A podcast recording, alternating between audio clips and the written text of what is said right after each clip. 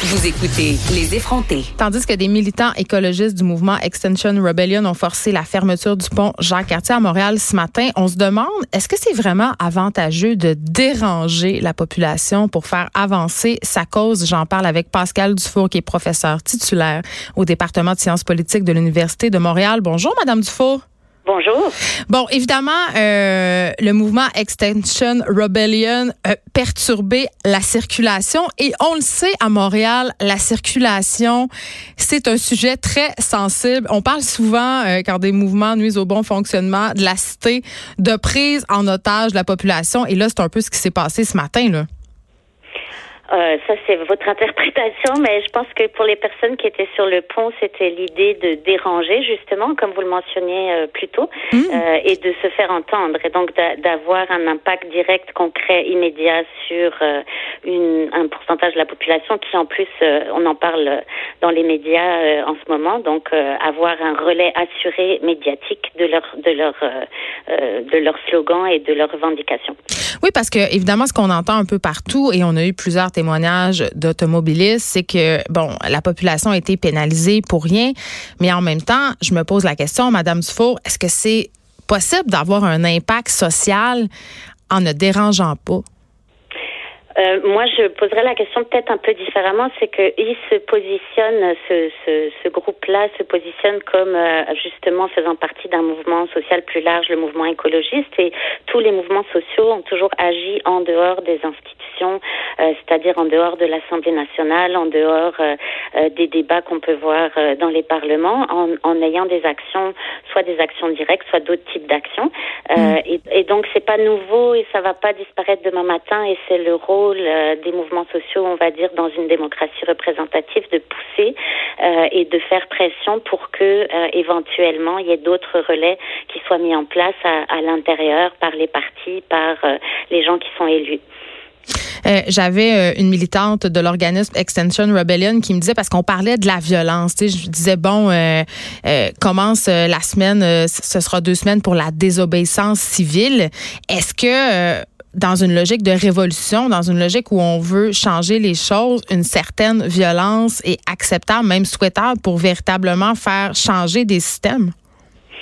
Euh, encore là, c'est une question normative. C'est l'État définit un cadre dans lequel euh, c'est légal ou non légal euh, d'agir. Ça n'a pas forcément de lien avec la violence. D'ailleurs, la désobéissance civile peut être tout sauf violente. Elle peut être complètement non violente. Mhm. Donc, il faut distinguer les deux. C'est pas parce que c'est illégal que c'est violent. Ça, c'est la première chose.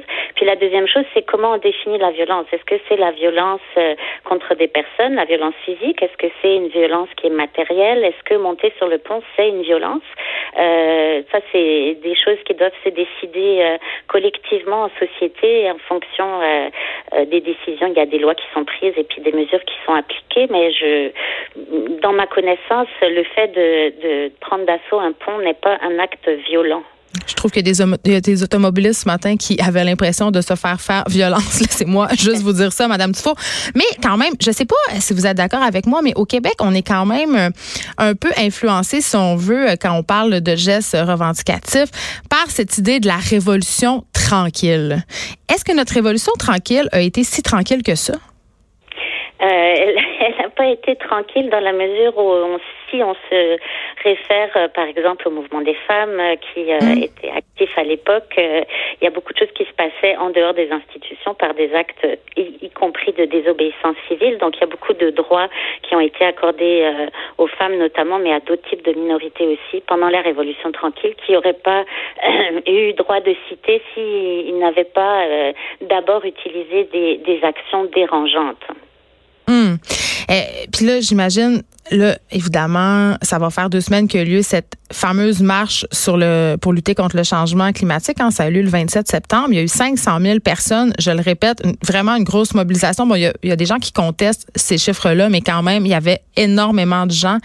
Euh, il y a eu cette marche-là, mais il n'y a pas eu vraiment, en tout cas, on n'a pas l'impression que ça va mener vers de réels changements, qu'il va avoir un relais politique. Euh, ça, ça peut amener certaines personnes à poser euh, des gestes plus radicaux, selon vous? À partir du moment où il n'y a pas de réponse politique mm. claire euh, sur euh, des mobilisations aussi fortes, bon, on a l'habitude au Québec et à Montréal en particulier de chaque année ou quasiment depuis les années 2000 d'avoir une manifestation historique en termes de nombre.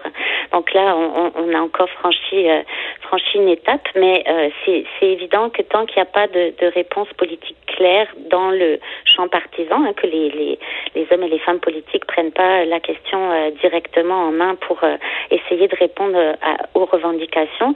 Euh, c'est un terreau qui peut être très fertile au fait de passer la vitesse supérieure en termes de mode d'action pour essayer d'avoir un impact justement et, d'avoir des réactions. Mais le ministre Bonardel est même jusqu'à aller à condamner les manifestants ce matin là. oui, mais dans la mesure où, encore une fois, ce sont des, des, hommes d'État qui, qui prennent la parole, dans la mesure où ce sont des actes illégaux, c'est difficile pour eux d'avoir un discours différent. Je comprends, mais je veux revenir à la question euh, qu'on se pose, la question de départ. Est-ce que c'est avantageux euh, de déranger la population pour faire avancer sa cause? En tout cas, il me semble que pour mener à bien euh, des changements, il faut avoir du moins une partie de la population de son bord. Mais moi, je pense, bon, mon analyse de plusieurs mouvements sociaux, c'est qu'il y a un partage du travail militant. Il y a des militants qui agissent comme on l'a vu ce matin et qui font, qui choisissent l'action directe et puis il y a des militants qui choisissent euh, les manifestations comme la manifestation du 27 euh, septembre. Il y en a d'autres mm. qui vont choisir de travailler dans les institutions. On peut penser euh, à des personnalités qui ont été impliquées dans le, les groupes environnementaux qui sont maintenant au niveau fédéral impliqués en politique. On peut penser à des personnes qui, qui vont être élues sur la base d'un programme comme Projet Montréal qui met de l'avant un certain nombre de choses concernant la circulation, etc. Donc, euh, je pense que c'est vraiment une question de partage du travail, que qu'on le que qu'on le réfute parce qu'on n'est pas d'accord avec euh, avec ça, ça c'est une chose, mais pour moi c'est pas la question. La question elle est mais en même temps, vous êtes d'accord avec moi pour dire que c'est pas parce qu'il y a trois personnes qui sont montées sur le pont euh, ce matin que ça va changer les affaires là?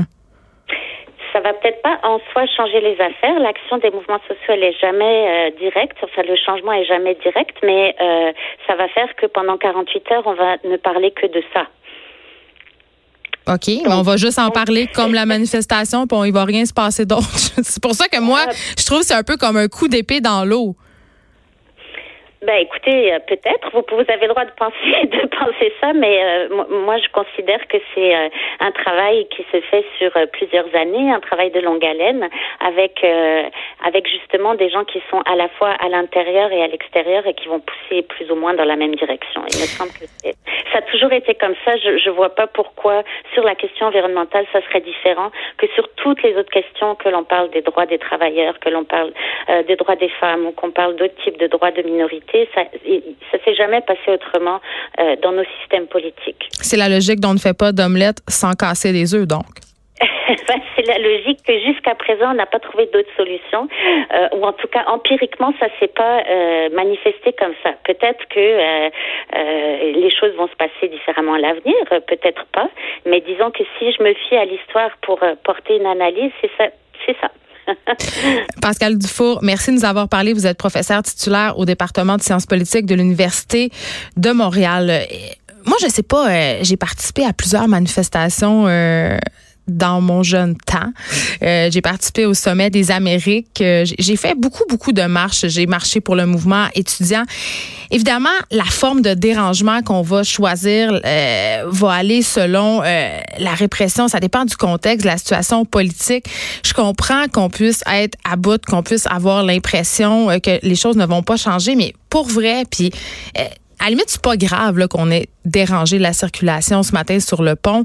Euh, ça fait parler de la cause environnementale euh, par tous les médias. Tous les médias en parlent en ce moment. Mais est-ce qu'on parle vraiment de la cause environnementale ou n'est-on pas en train de parler, comme je viens de le faire, de cette perturbation-là? Est-ce qu'on n'est pas en train de remettre en question même l'existence de ce mouvement-là? Euh, militant qui prône euh, la désobéissance civile en Extension Rebellion? Je, on vient pas de passer 15 minutes à parler d'environnement. On vient de passer 15 minutes à se dire, ça a-tu vraiment dérangé les automobilistes? Est-ce que c'est vraiment une façon efficace de fonctionner? Donc, pour vrai, ces coups d'éclat-là, oui, ça fait parler de la cause euh, pour laquelle ils ont été, euh, pour laquelle on se bat mais quand même, ça nous détourne du sujet principal, c'est-à-dire la lutte euh, au changement climatique. On s'arrête un instant. De 13 à 15, les effrontés.